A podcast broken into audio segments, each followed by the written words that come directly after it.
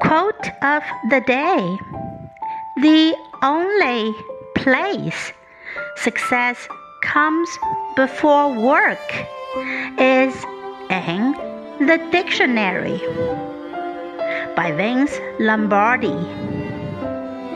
The only place success comes before work is in the dictionary. Word of the day Success. Success